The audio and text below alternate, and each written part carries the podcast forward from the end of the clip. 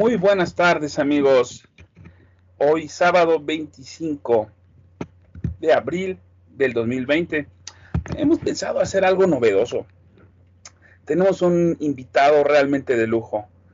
Eh, la gente lo conoce hoy en día como Fifi Rulais, pero desde tiempo atrás un maestro de todos nosotros ha sido el gran Andrés de Anda. Andrés, buenos días, tardes. General, muy buenos días. Gracias por la introducción inmerecida, sin albur. Aquí dejamos a nuestro flamante vocero de México, amigo de todos nosotros. Pensé que me ibas a introducir como Chabelo, ¿no? El amigo de todos los niños. Muy buenos días, muy buenas tardes a todos. Este, ¿cómo están, raza? Espero que se la estén pasando bonito en este, en este sábado. Es un sábado más de cuarentena, ya estamos encima de la curva, ¿no? Entonces, este, gente, hay que cuidarse, ¿no? ¿Cómo están, este general? ¿Cómo están, Andrés? ¿Cómo estás, Andrés? Muy bien, muy, muy a gusto. Hoy tenemos aquí en mi tierra una mañana de sábado fresca, muy bonita, debo decir. Y bueno, pues qué mejor ocasión para hacerles llegar eh, a todos un abrazo y nuestra solidaridad en estos días tan duros, tan difíciles. Eh, eh, y bueno, pues qué mejor manera de, de conectarnos con nuestros amigos, que este ejercicio que nos hace a bien eh, el favor de invitarnos el general. Amigo, tú eres parte de la resistencia. Si mal no recuerdo, eres sargento primero. Y ah, estás bienvenido aquí. Gracias por las insignias. No, se, sientas tan mal, porque hay, sargentos más famosos que cualquier general. Sargento Pimienta. Cero, por favor, enrólate con lo que quieras. Órale, órale. Oigan, este, pues les platicaba hace rato, ¿no? Vamos a tomar un tema que se me hace mm, muy muy intrigante por la una por las repercusiones que puede tener en México, pero otra por las similitudes que puede tener en México, ¿no? Con, respecto a, nuestro amado líder, este, el señor Andrés López, ¿no? Eh, resulta que el que está empinadísimo es el presidente de los Estados Unidos, el señor Donald Trump. Está, lo bueno, lo traen de bajada y lo traen de bajada por un tema muy simple y muy sencillo. Tiene una boca inmensa, tan inmensa como la de López. Le gustan mucho los reflectores al igual que López. Le gusta andar de gira al igual que López. Le gusta hacerse güey al igual que López. Entonces, yo, yo siempre, de hecho, en, mi, en mi, blog, cuando empecé a escribir, yo, yo tengo un, un, artículo que se veía ahí, eh, donde tenía yo la manera de comparar a López y a Trump como líneas paralelas, ¿no? Se parecen mucho en el estilo populista, en el estilo, este, de andar haciendo política a ras de suelo, de tener una base muy fuerte, muy terca y, de gustarle, de amar el reflector, ¿verdad? Resulta que Mr. Trump, el día de antier, el día jueves, él es, él, digo, obviamente, igual que López, está encerradito en Washington, el este López está encerradito en Palacio Nacional. Este, eh, él está, está extrañando todos los reflectores que tenía, está extrañando las giras. Entonces, la manera que él encontró de seguirse comunicando con su base era o es una conferencia diaria acerca del COVID-19. Entonces, en las tardes, creo que a las 2, 3 de la tarde, se aventaba una hora, hora y media hablando del COVID-19 y traía a sus especialistas y traía este y el otro. Los especialistas tenían un momentito ahí para hablar de, las estadísticas y de todo lo demás, pero luego agarraba él el micrófono y pa' que lo soltara. Pues el jueves, el señor, como no tenía mucho que decir, pues empezó a decir que pues que estaban haciendo ellos lo mejor posible en el gobierno y que pues verdad este tenemos ahí unas pruebas que estamos haciendo de la manera de cómo meterle luz ultravioleta a la sangre a la gente, o sea, cómo hacer que la gente tenga algo de luz ultravioleta dentro porque se demostró que la bacteria, que el virus este no resiste la luz ultravioleta. Y, al fondo se ve la doctora este la, que es eh, responsable de la fuerza de tarea de, del coronavirus, y se ve que pela unos ojotes, ¿no? Y luego le sigue, ¿no? ¿no? No solamente con eso, ¿no? Podría haber parado ahí. Y estamos viendo la manera también de, de, ver cómo le inyectamos desinfectante, algún tipo de desinfectante a la gente ahí en la vena para que entonces ya la doctora sí ya nomás agachó la cabeza, ¿no? Eso, la bocota de, de Donald Trump le trajo ese problema. O sea, cuando ya no tenía nada que decir, en lugar de quedarse callado, pues prefirió sacar una mentira. Es como el detente de López. Exactamente para allá iba. Exactamente para allá iba. Va a llegar un momento en, dentro de esta pandemia en que López no va a tener nada bueno que decir. Y al igual que Trump, se lo va a hacer pedazos la sociedad. O sea, este, a Trump desde, digo, ayer, ayer eh, viernes y hoy sábado estaba revisando la prensa, la Casa Blanca está en modo de pánico, en, modo de defender y de control de daños, ¿no? ¿Por qué? Porque ah, pues dice, no, pues es que era, estaba bromeando, ¿a poco creen que les vaya a pedir que, que se inyecten desinfectante? No, hombre, no era cierto, o sea, este, se, está, se, está, se está viendo algo así. ¿Cómo, cómo ves tú, general? ¿Cómo, cuál, es, ¿Cuál es tu punto de vista aquí? Fíjate que ayer estuve eh, viendo a Rachel Maddow, que es el termómetro que tenemos para comprender cómo tiene la temperatura en el horno Donald Trump. Y ellos ya están hablando de una era post-Trump. De hecho, están viendo que cayó como gorda en tobogán. Nadie lo puede parar y la única solución que tiene es salir en la rampa e irse muy lejos. Trump no lo quiere. Nosotros sabemos que al otro día de que Trump pierda las elecciones va a parar a una cárcel federal porque tiene muchísimos eh, problemas y muchísimas demandas internas. Pero aquí hay un detalle de lo que tú planteas.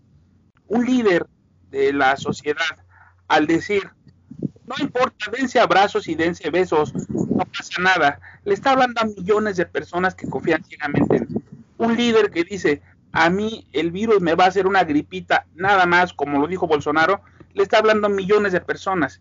Y ahora vemos a Trump. Estados Unidos es el infierno ahora, amigos. Existen más enfermos, más muertos y más cantidad de decesos eh, latentes en Estados Unidos que en todo el resto del mundo juntos. Rebasó a China, rebasó a Japón, pero ¿por qué motivo? Porque no se cuidaron, porque el presidente fue flojo, lo tomó de desmadre, de cotorreo, con cosas como estas. Y simplemente su discurso va una pendejada tras otra. Ayer pasó el, el este, ayer se cumplió un hito dentro de la humanidad. Ayer en Estados Unidos, en un solo país, murieron 50 mil personas. O sea, ayer se cumplió el, paciente número 50 mil muerto en Estados Unidos a, causa de esta enfermedad. Ese es un hito. Ningún otro país ha tenido tantos tantos fallecimientos, tantos muertos como, como, Estados Unidos, ¿verdad? Entonces, es algo penoso, pero pues ya están en control de daños, ¿no? Y ya el Partido Republicano se está se está cuestionando si realmente Donald Trump tiene que ser quien los represente para la, para la presidencia o para la elección presidencial que se va a disputar ahora en noviembre del, del próximo año, ¿no? Obviamente están todas las investigaciones que están selladas, están, este, que se van a activar una vez que Donald Trump salga de la presidencia. Este, hay, hay, mucho en juego, como coincido contigo, hay muchísimo en juego. Firulais, este, ¿cómo la ves tú, amigo? No, a mí me llama la atención a propósito de las similitudes que hay en los estilos, ¿eh? porque en el fondo, bueno, no se puede comparar, por ejemplo, el manejo de la economía que hace Donald Trump del que hace eh, López Obrador. Eh, entonces, en, las formas en su estilo populista, pues son mucho, muy parecidos. Y la pregunta es, bueno, ¿cómo es que estas gentes se atreven a irse tan lejos, de manera tan irresponsable, en eh, el papel que asumen frente a, toda la, sociedad a la que ellos están obligados a proteger, a cuidar? Y parece que eh, una constante es que ellos estiran la liga muy lejos. y están midiendo el grado de tolerancia de la sociedad. Y cuando la sociedad no responde, entonces ellos ya saben que todo lo que hay en medio es, es, válido. Y entonces uno los ve diariamente transitar por ese camino, porque bueno, pues ellos ya midieron la, tolerancia de la gente y saben que aguantan eso y más.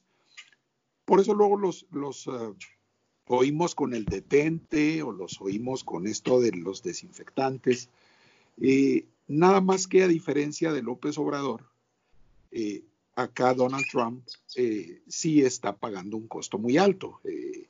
y llama la atención porque finalmente frente a este tipo de líderes populistas, uno siempre termina preguntándose qué tipo de sociedad es la que se deja guiar o que elige eh, para guiar los destinos de, su país, de sus vidas, de sus familias, eh, a gente tan irresponsable. Uno, uno no dice eh, qué bárbaro, qué mal presidente tienen en Estados Unidos. Uno dice, pues qué tienen los gringos en la cabeza, ¿no? Que votaron por ese. Igual en el caso de México. Digo, uno puede decir, oye, por cierto, felicidades. Entiendo que el presidente mexicano va ganando la, eh, el concurso este que hay en Latinoamérica. el peor presidente de Latinoamérica. Eh, sí, el peor presidente de Latinoamérica y creo que llevaba una muy holgada ventaja también. No, bueno. Pero, pero, pero lo que uno se pregunta es qué tipo de sociedades son las que son capaces de voltear a ver a este tipo de líderes irresponsables que a lo largo de la historia han demostrado siempre, invariablemente, una y otra vez, que llevan a la ruina a sus pueblos. Mira, Andrés, acabas de, mencionar dos situaciones fundamentales. ¿Qué tipo de sociedad y el concepto histórico? Nosotros podemos comprender, somos nosotros tres personas de, comunicación, que a lo largo de la historia siempre han existido personas, líderes, que hacen situaciones fuera de la lógica y fuera de las tendencias de la humanidad y siempre existió una crítica muy importante por parte de medios de comunicación.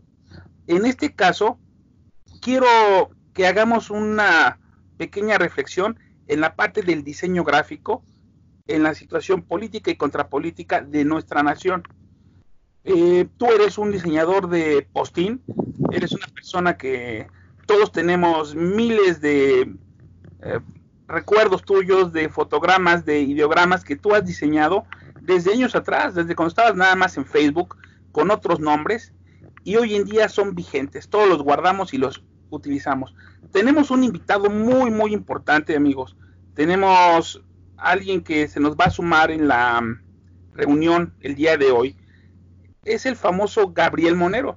Ustedes han, han tal vez eh, visto el periódico de deportes y se darán cuenta de un monero muy simpático que hacía eh, de los juegos de las chivas, de, los pumas, de todo esto. A mí me gusta mucho la aguilita que hace el tipo.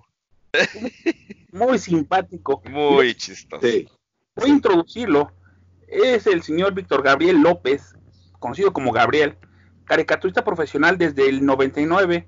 Publicó en muchas revistas Deporte Internacional, Fútbol Total, en el el Día, en el Esto, en el Universal, el Gráfico. Actualmente publica en mediotiempo.com y una cosa que me gusta mucho de él es coordinador del Museo de la Caricatura de la Ciudad de México.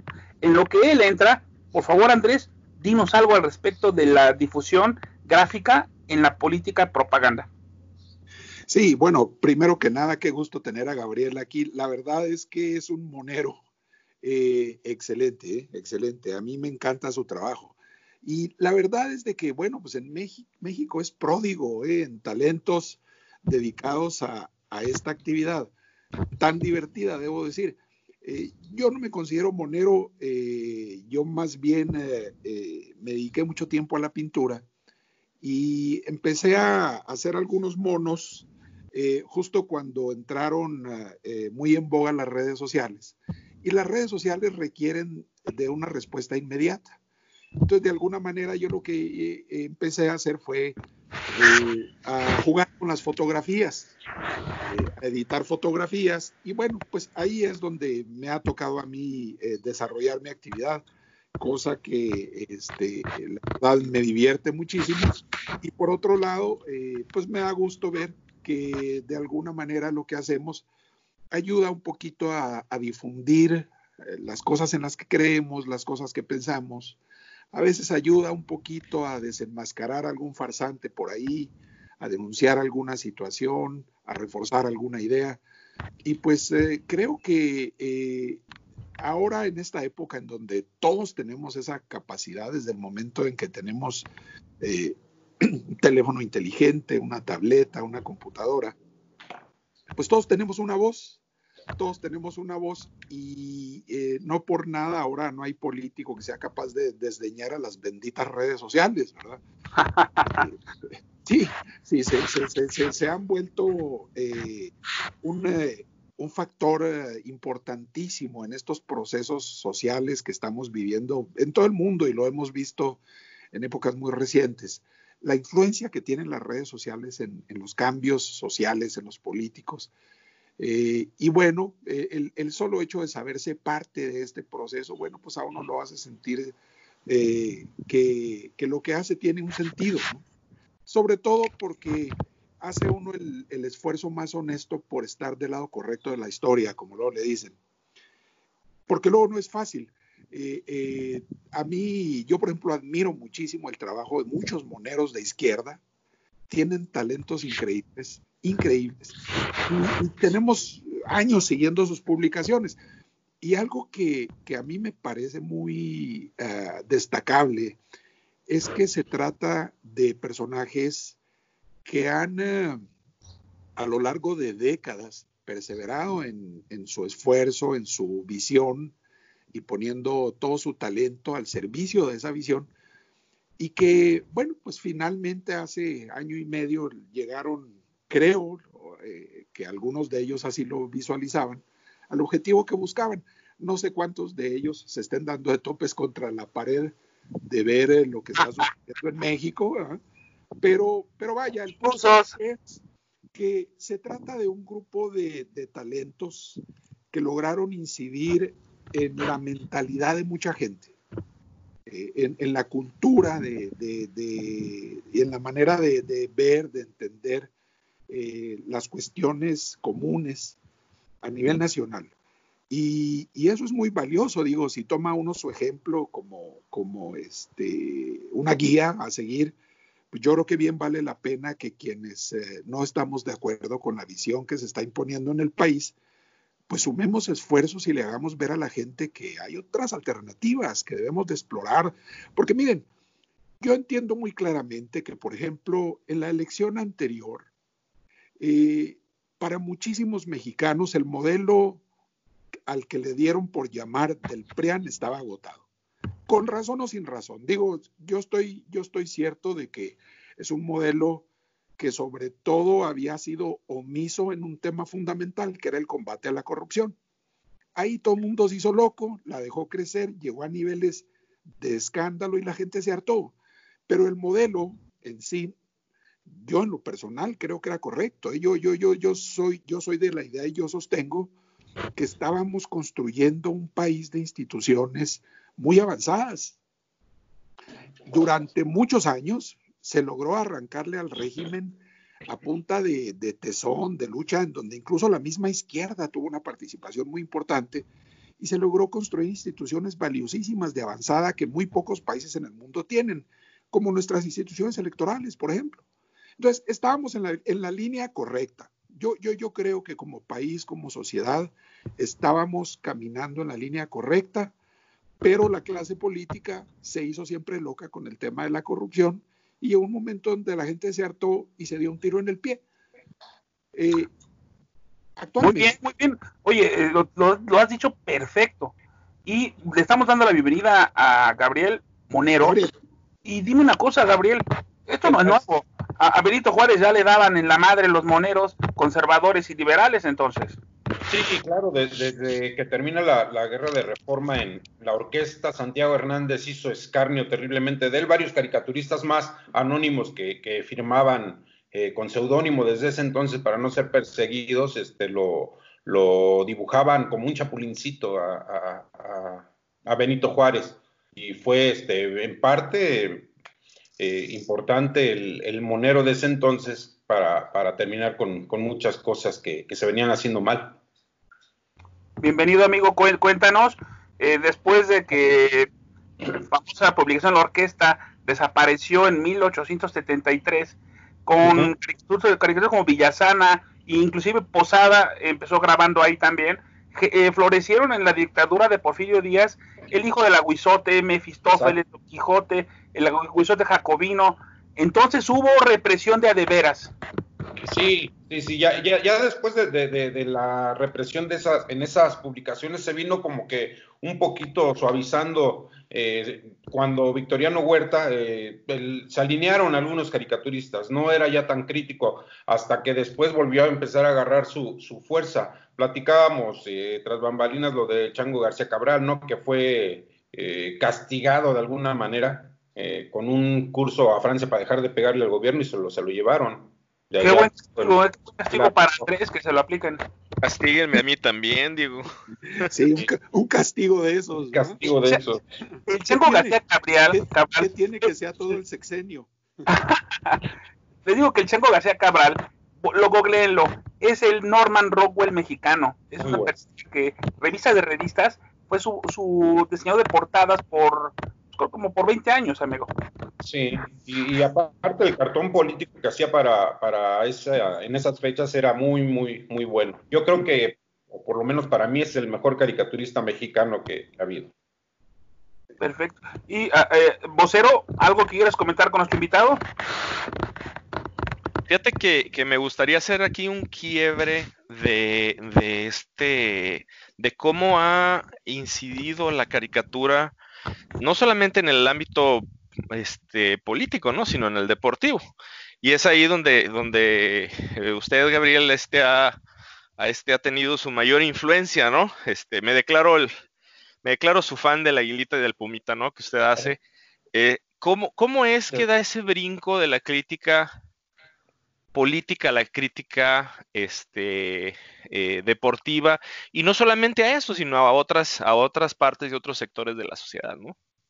Pues yo comencé en esto del cartón deportivo porque no había cabida mucha para, para, dibujar políticas, estaban los espacios llenos, había muy buenos caricaturistas cuando yo empecé y sigue habiéndolos. Y yo aproveché que jugué un rato fútbol profesional y que le entendía más o menos a la grilla de vestidores, a lo que se vive en un entrenamiento y demás, me, me fui por ese lado. Eh, no es muy distinto de la caricatura política, hay mucha grilla dentro de un vestidor, dentro de un equipo. Eh, entonces es solo ponerle un poco de humor a las situaciones y lo mismo se puede hacer de de otras situaciones no tanto políticas, se puede hacer humor blanco, se puede hacer humor de doctores, humor, humor sobre abogados, etcétera. La, cosa aquí es más o menos ir, ir disfrazando las situaciones con un poco de humor para que te rías y después las pienses que por qué te estás riendo, ¿no? Andrés, ¿qué similitud encuentras con el diseño gráfico en contraposición con la caricatura de Moneros? Eh, mira, eh, el, diseño a veces es un poco mecánico, pero la, labor de los moneros es eh, creatividad pura. ¿eh? ¿eh? yo no me considero así a mí mismo un monero, lo, he intentado y creo que no lo hacía muy mal, pero era lento y, estos tiempos demandan de rapidez. Pero la verdad es que la labor del monero, que en unos cuantos trazos, en unas cuantas líneas es capaz de resumir eh, la personalidad de, un personaje eh, es algo realmente eh, complejo, es, es, una tarea muy difícil de, dominar. yo, yo en lo personal me declaro admirador del trabajo, por ejemplo, de Paco Calderón, que parece que es uno de los mejores moneros que ha dado México. su estilo a mí siempre me ha este, hecho botar de la risa. Y, les comentaba hace rato, hay muchos moneros, por ejemplo, en la izquierda, que son también buenísimos, que me gusta mucho su trabajo. Eh, pero sobre todo, eh, la reflexión que yo eh, les quisiera compartir es lo que tiene que ver con, el impacto que tiene el trabajo de, estos personajes en la vida pública. En estos tiempos, cuando, cuando estamos tan bombardeados de información, quienes se dedican, por ejemplo, a escribir, se encuentran frente al reto descomunal de que la gente cada vez lee menos. O hay tanto que leer, hay tanto que ver, que, es muy complicado discernir, filtrar, asimilar. Y en algunas plataformas más que en otras. Twitter es eh, uno de esos eh, islotes en donde la gente afortunadamente lee. Pero en medio de todas estas circunstancias, las imágenes terminan por tener la ventaja de que de un solo vistazo eh, puedes entender una idea a veces muy compleja. Puedes eh, abordar eh, eh, una cantidad importante de información a veces en una sola imagen. y bueno, mucha gente lo prefiere a leer un texto de una cuartilla, por ejemplo. Cuando se iniciaron las redes sociales, a mí me decían algunos amigos que se dedicaban a la publicidad, muy sentidos, decían, oiga, pues que nosotros de pronto ya no sabemos qué hacer, venimos con una idea y resulta que apenas la estamos planteando ahí y ya hay 100 memes circulando con esa idea, ¿no? Eh, para los mismos moneros es muy difícil innovar porque eh, en lo que se sientan en su respirador, y digo, hay algunos más rápidos que otros, eh, pero en lo que se sientan en el respirador y empiezan a echar a volar la imaginación, pues a lo mejor ya hubo 100 espontáneos por ahí que abordaron el tema en las redes. A mí en lo personal me pasa con, cierta regularidad que brinca un tema y empiezo a hacer algo al respecto y de rato ya hay 10 o para cuando yo salgo y subo este, algo que, alguna ocurrencia que haya tenido, pues a lo mejor ya se empató con otras iguales o muy similares, porque con frecuencia, bueno, pues andamos más o menos pensando en lo mismo, ¿no? La frecuencia. Y, en, ese, en ese aspecto yo, yo le quisiera preguntar a, Gabriel, ¿cómo ves tú el futuro de el respirador a la tableta? Ahora, si nos vamos a uno que a uno de los moneros que más está en boga ahorita y que como que ha abrazado un poquito más la tecnología de una manera simple si tú quieres, pero si ves a Pacaso, por ejemplo, ah, Pacaso, él, su trabajo es 100% digital. Y él hace sus cartoncitos, hace sus GIFs y hace sus animaciones y todo eso. ¿Cuál es el futuro? ¿Para dónde va esto? tanto en el ambiente político o, familiar o este o la caricatura que no sea de crítica o el ambiente este político, ¿no? Este, ¿cómo, la ves tú? Pues yo, yo veo en la caricatura algo muy parecido a lo que pasó con los con, la música, ¿no? Cuando nos quitaron los LPs y los cassettes para, para hacer los CDs y después fue cambiando, cambiando, hasta que de nuevo llegaron los LPs y carísimos. Yo creo que esto se va a revalorar, se, va a revalorar el trabajo, el trabajo artístico de la caricatura, el trabajo a mano hecho tal cual, porque hay mucha gente que sí hace memes y, como bien decía el amigo de Anda hace rato, eh, cuando estás pensando una idea, ya tienes 10 memes encima. Entonces, acá la, la, cosa es que tú tengas un sello particular. Afortunadamente, cada monero tenemos un estilo que a veces ya ni necesitas firmar los cartones y se sabe que eres tú. Entonces, esa yo creo que es la ventaja del monero. Y, veo eso que te digo, que, la caricatura se va a revalorar como forma artística después, porque va a llegar un momento en que la tecnología, cualquiera nos va a poder hacer alguna caricatura desfigurando una foto o cosas así, pero pocos van a ser los que tengan el, trazo para hacerlo. Nunca lo va a igualar una, computadora el trazo que pueda hacer un, ser humano. Eso es lo que yo pienso. Y bien lo plantea, se, ve que es, eh, la historia es cíclica, ¿no? Y al igual como los discos se fueron y regresaron, yo sigo guardando todos mis disquetes de 5 y cuarto porque a lo mejor regresan también. Claro. Vean, eh, ustedes dos, Andrés y Gabriel, por distintas venas, son eh, recolectores de una vertiente histórica importantísima que empezó en este en el siglo XX con José Clemente Orozco, Freire, Facha, Puga, Bismarck, Mier, Guerrero Edwards, Abel Quesada, que es uno de mis ídolos máximos, Alberto Witt y Renato de Leduc, que sus tarjetas decían Radio Escucha, Miguel Covarrubias y ya más recientemente Ave Helio Flores Naranjo y el fenómeno que marcó Rius como caricaturista en Editorial Posada, haciendo totalmente del uso coloquial la caricatura como una crítica social. Ustedes reciben esa tradición directa indirectamente, académica o coloquialmente, pero ustedes están siendo fieles a expresar el sentir de una población o de un grupo en relación a un tema específico, tú con el deporte, Andrés con la, con la crítica política. ¿Cómo ven ustedes el devenir de esto? Ya Vocero planteó que si pensábamos que se generaría hacia el lado digital o si eh, se extinguiría la parte del respirador, tú dices que va a continuar eh, esta cíclica situación de escribir y de, sudar la camiseta.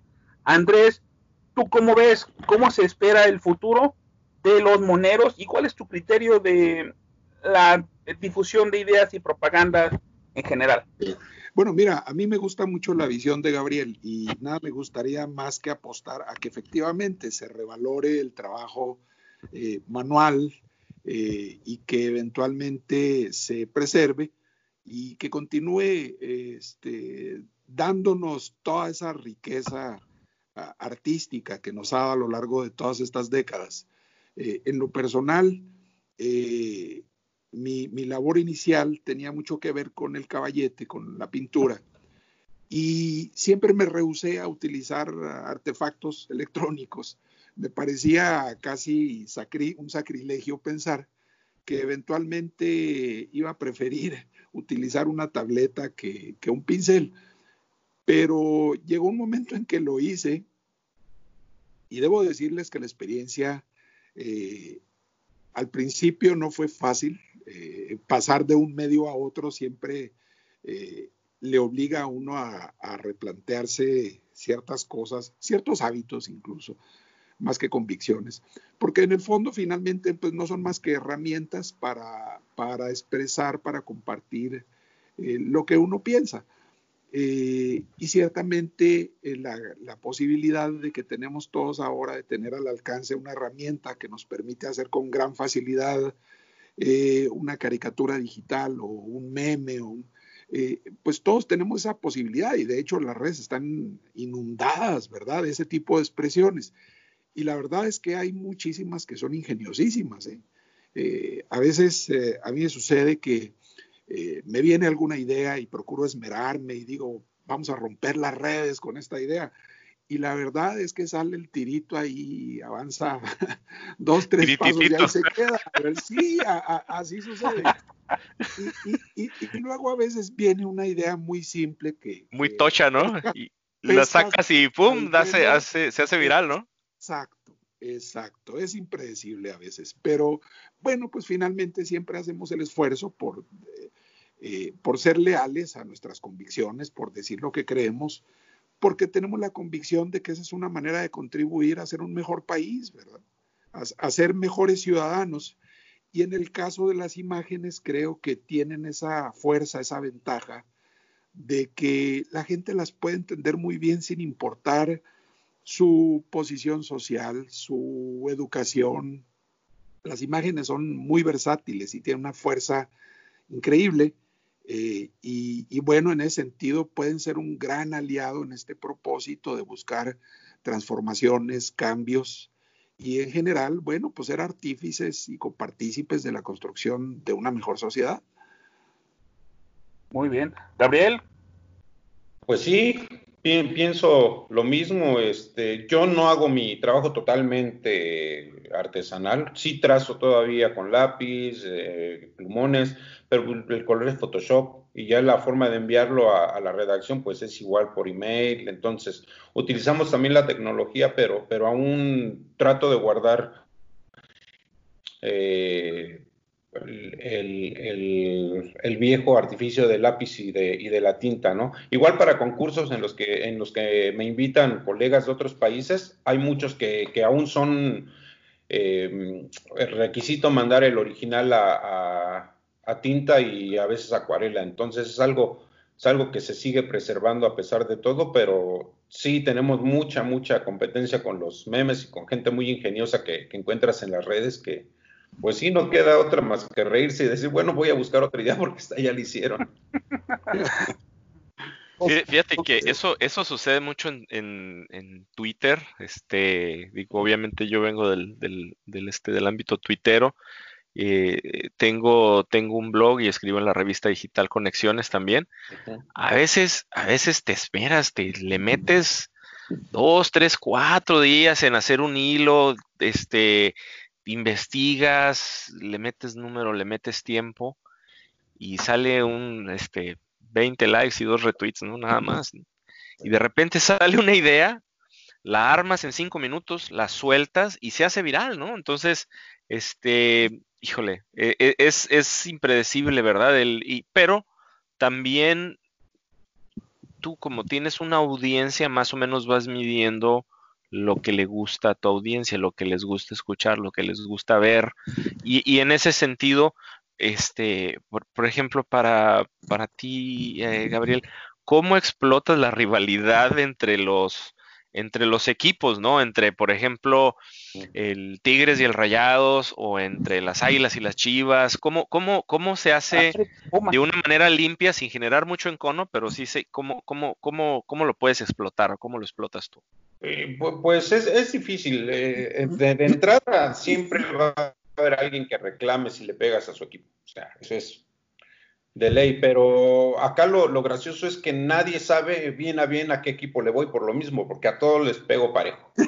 Entonces, pocos saben que yo le voy a Puma. Eres democrático en tu... No, sí puedes, no puedes bien bonito, sabíamos que le vas, güey. No puedes hacerle al, al Monero Hernández dibujando siempre a Calderón, por ejemplo, ¿no? Exacto.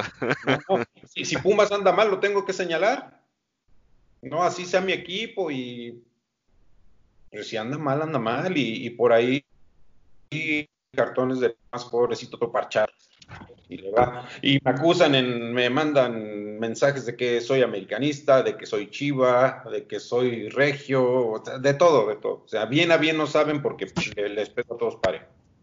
Tus más bonitos dibujitos son el, el, tucito del Pachuca y el Pumita. Yo pensé que eras uno de ellos dos, la verdad. Sí, me, gustan mucho a mí esos dos, esos dos diseños también. Eh, y eh, últimamente el que hago para Bravos de Ciudad Juárez me gustó mucho el, trazo, el monito me, me, gustó. Oye, entre paréntesis, tu criterio de la extinción de, las, de la Liga de Ascenso. No, pues es un error muy grande, es un error muy, grande porque se pierde la competitividad. Eh, los equipos, y de por sí los partidos empezaban a ser aburridos, ahora que no hay el aliciente de le tenemos que meter ganas porque si nos vamos al descenso perdemos mucha lana, pues ahora no. Ahora sin descenso va a caer en la mediocridad, yo pienso, aún más el fútbol mexicano. Y dicen que va a ser por cinco años, pero después de cinco años lo van a dejar porque se le va a olvidar a la gente y se van a acostumbrar. Siempre nos hacen eso. Y, hubieran salvado el Atlante, ¿no? Es un histórico. De menos este, aumentar a 20 equipos que regresaron, no sé, Atlante y... Zacatepec mejor, o Zacatepec, que fue campeón también, pero pues, a ver, a ver, ayer decidieron que, que, la Liga de Ascenso desaparece y pues ni modo, a ver qué, qué pasa. Qué poca, amigos, vamos a abrochar el programa. Eh, déjenme decirles algo. Ha sido un, un programa despolitizado, estamos hablando de cosas como si no existiera el pinche presidente que tenemos, como si no estuviera... qué, qué, bueno que no lo mencioné Estamos rompiendo el arte, maestro. Por favor, cada quien despidas. Empezamos por edades. El más grande. Yo soy el más, yo soy el más chavalillo, entonces. Somos eh, modelo 71 de este lado. Igual. por favor, este Andresito, despídete. Va. Bien, general, muchísimas gracias por eh, invitarme a ser parte de, esta plática. Un eh, saludo muy afectuoso a todos eh, y sobre todo un abrazo solidario a quienes nos escuchen y mis mejores deseos para que podamos salir bien librados de esta contingencia y que no perdamos de vista que la necesidad de construir un mejor país y de sobre todo construir equilibrios en esta época tan oscura que nos ha tocado vivir, nos eh, mantenga unidos y, resueltos, eh, decididos a, seguir poniendo un granito de arena por eh, el México que queremos para nuestros hijos. Oye, güey, como candidato, debería de lanzarte. Voten por mí. Tiene mi voto. Monero, por favor, despídete. Pues igual, un abrazo a todos los que nos están eh, escuchando. Sé que es un momento muy difícil para, para todos, pero juntos podemos con esto y más. Entonces, nosotros haciendo trazos, ustedes haciendo lo que tengan que hacer desde casa, adelante y para poder pronto vernos y abrazarnos y volver a la calle. Un abrazo. Yo, yo quisiera despedirme pidiéndole a la audiencia un favor. Eh, yo me estoy, me estoy coordinando con un grande amigo que hice acá en Twitter, con el, este, con el excelentísimo señor Ponce Canto, con Marieto. Este, y él nos está ayudando, me está ayudando a repartir unas despensas a nombre mío y de mi familia. Hay un montón de gente que está pasando hambre o que la está pasando mal ahorita en México. Eh, no, es, no es secreto, en México tenemos una grande cantidad de personas este, abajo de la línea de pobreza. Si les, si les sobra un poquitito de su salario, si tienen la fortuna de tener un dinerito ahorrado en el banco, si tienen la fortuna de tener un, un este, una quincena, aparten un poquito y dónenlo a alguna organización, este, dénselo a alguna persona que ustedes estén seguros de que la está pasando mal o que no tienen trabajo. Háblenle a su peluquero, a su peluquera y díganle, oye, te voy a pagar dos cortes de cabello por adelantado. Este, mándenle un sobrecito con 500 pesos a su taquero y le dicen, me lo pagas cuando se levante la cuarentena, me voy a sentar a comer tacos a este, eh, eh, hagan algo, carajo. O sea, si tienes, comparte. Hay, hay la manera de que saquemos ese espíritu solidario entre todos en este momento y ayudemos al prójimo. Hay gente pasando hambre y hay gente que puede ayudar. Si tú eres de los últimos, de los que puede ayudar, no te quedes con las ganas, por favor. Muchas gracias, general. Que tengan un bonito fin de semana. Muy cierto, vocero. Fíjense que ayer anoche estaba escuchando a Enrique de la Madrid, exsecretario de Turismo, hijo de, la Madrid Hurtado, él comentaba que tiene una iniciativa que es eh, Adopta a un Mexicano. Él planteaba que mm, ayudar así al, taquero, al vecino, a la persona, etcétera, para completar su, su alimentación. Pero decía una cosa interesante. Mucha gente que vive al día tiene hijos estudiando en la universidad, en la preparatoria, y esos niños, esos jóvenes van a ver truncado su posibilidad de desarrollo porque sus papás ya no van a tener trabajo después de esto, porque ya no lo tienen ahorita. Entonces él, planteaba que visualizáramos qué vecino, qué gente conocemos, que tenga un hijo en formación, y si vemos que esa gente se va a quedar sin recursos, encontrar la forma de patrocinar esa carrera, patrocinar esos camiones, esa, esa ida a la escuela, porque imagínense esos chavos van a tener que trabajar para ayudar a sus papás, si su papá ya no tiene trabajo. Las cosas son muy complejas. Estamos encerrados, pero siempre va a haber muchísimas personas peor que nosotros porque estamos encerrados porque tenemos comida, nosotros tenemos cable, internet y televisión, pero las personas no pueden quedarse encerradas y tienen que salir a buscar comida. Y es lo que está pasando. Más de la mitad de las personas en México viven al día y no va a ser muy fácil la solución de esto una vez terminada eh, esta fase tan compleja. Miren, me despido, les recuerdo que tenemos el canal de la resistencia en IBM, también en Spotify, la voz de Don Vocero lleva estos podcasts a todo el mundo. También tenemos en YouTube nuestro canal del General Pólvora. En mi perfil están esos tres eh, canales, en el de Don Vocero también. Amigos, me despido de ustedes, no sin antes recordarle que la resistencia está en sus manos. Cuídense, pídenle a Dios, a San Judas, a Mahoma, a la Virgencita de Guadalupe, a quien quieran, pídenle que no se muera mucha gente, que nos vaya bien. Hasta luego, Monero. Hasta luego, saludos. Saludos, a